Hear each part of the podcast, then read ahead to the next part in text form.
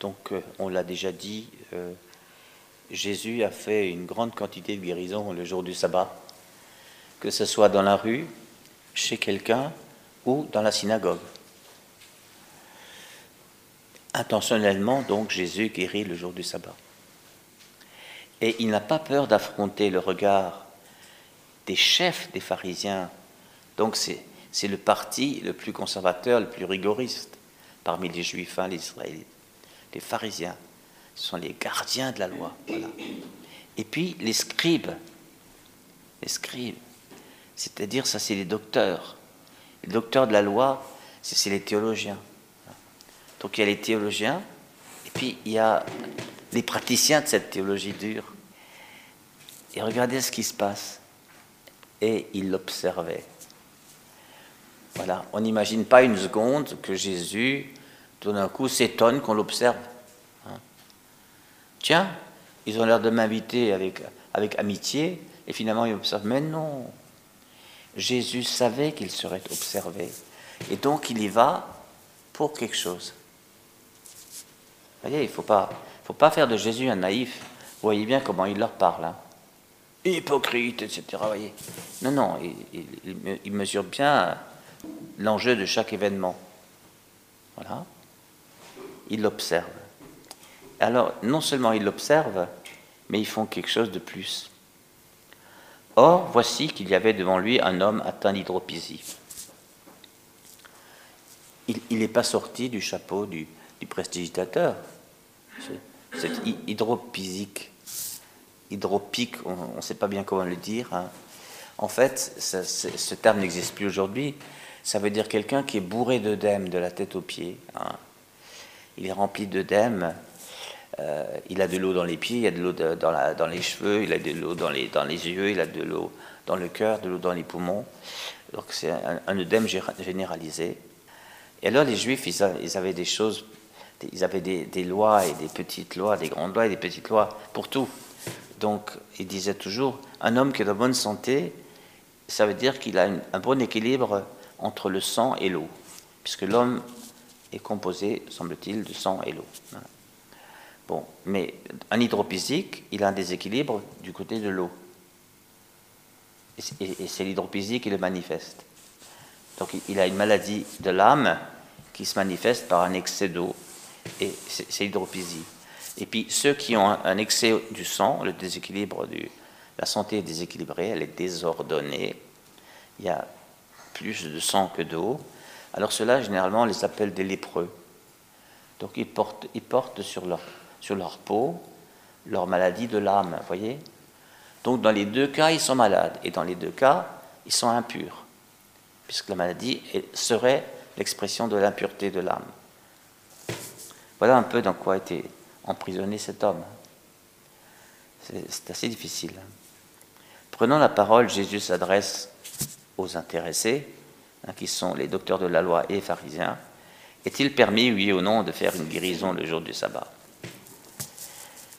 Alors il faut savoir que ce à quoi se réfèrent ces, intellectuels de la loi, de la religion, euh, c'est bien sûr à la création du monde.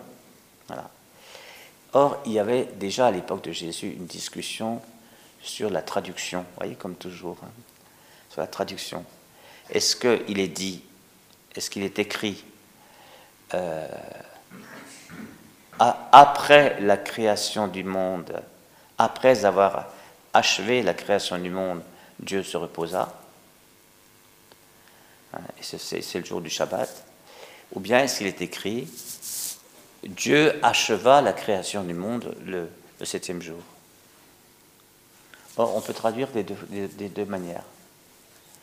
Ce qui fait que le, courant finalement auquel se réfère Jésus, c'est que le septième jour n'est pas un jour d'absence de création. Le septième jour, c'est le jour de la création du repos.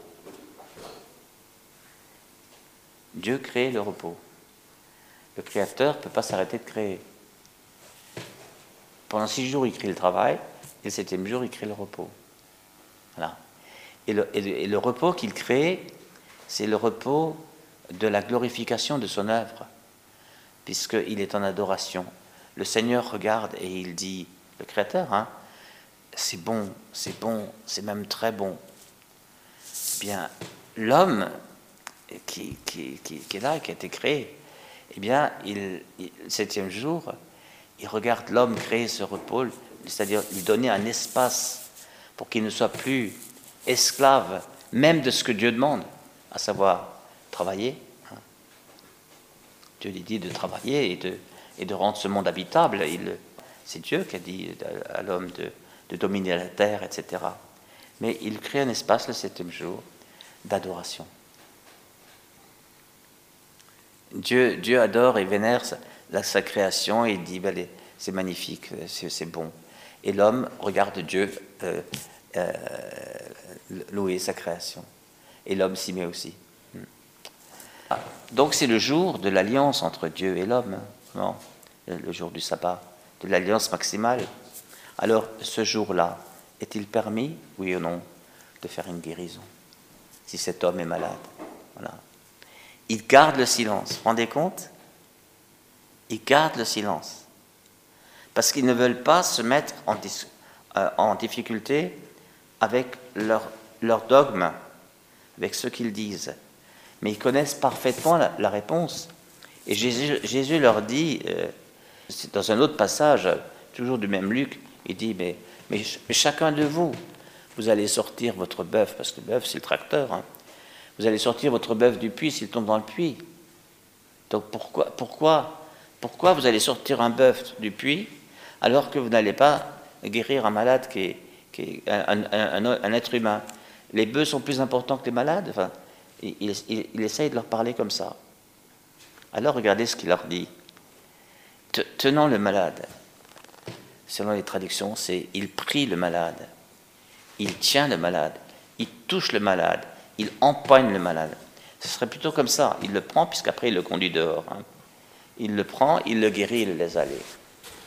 Ça, c'est impressionnant, parce que lui, euh, en, plein jour de sabbat, euh, il, touche l'impur, hein. il touche celui qui est prisonnier du raisonnement pervers de ces gens qui, pour avoir raison, sont prêts à sacrifier un être humain. C'est de ça qu'il s'agit. Hein. Pour avoir raison, il sacrifie un être humain. Euh, et il, il, le touche, il, le guérit, et c'est là qu'il donne un signe divin. Quoi. Voilà. Quelque chose comme regardez ce que Dieu veut. Vous pensez ce que vous pensez, mais regardez ce que Dieu veut. Moi, je le fais, crac, il est guéri, et il, le libère et il le laisse aller. Ça veut dire que cet homme n'est plus prisonnier de rien du tout. Euh. Et en tout cas, il n'est plus prisonnier d'une loi faite par les hommes, et il a été guéri par la loi interprétée par Jésus. Ah, c'est puissant. Hein et il dit, si l'un de vous a, ça vous a pas étonné, un fils ou un bœuf? C'est drôle de dire ça. Il aurait pu dire un, bœuf ou un mouton, ou vous voyez, il, est dans les animaux, qui des animaux. Euh, pourquoi c'est pas un fils et une fille C'est un fils et un bœuf. C'est-à-dire le, précieux. Mais il aurait pu dire un serviteur. Il dit un fils. Donc là aussi, il dévoile quelque chose sur ce qu'est chaque humain pour son créateur. C'est un fils. Le créateur n'est pas juste le fabricant de l'humain, il en est le père. Et si son fils tombe dans le puits, ben, il se comporte comme un père. Il le sort du puits. Voyez comment on peut passer du légalisme à l'alliance, à la relation. Le légalisme tue, hein, voilà. comme disait euh, un père jésuite, euh, Pierre Gann, l'idéologie n'a pas de visage. Hein, parce que le légalisme, c'est une idéologie de la loi. on idéalise le système et c'est le système qui prévaut. Hein.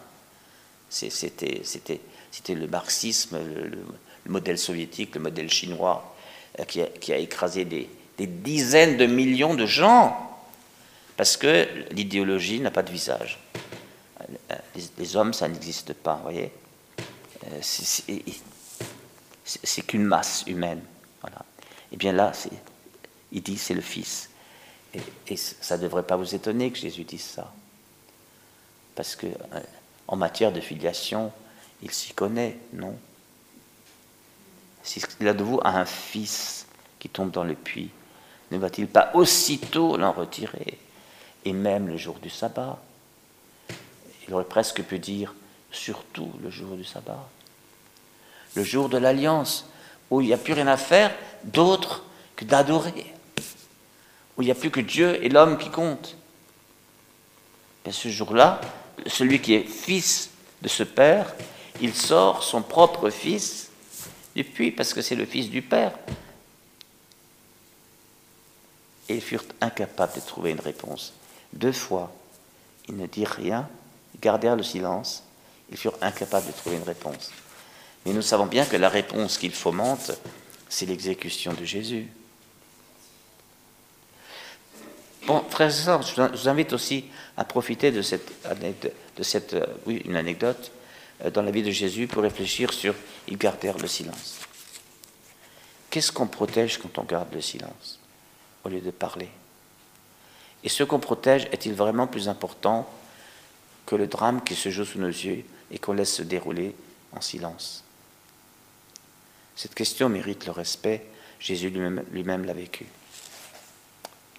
Amen.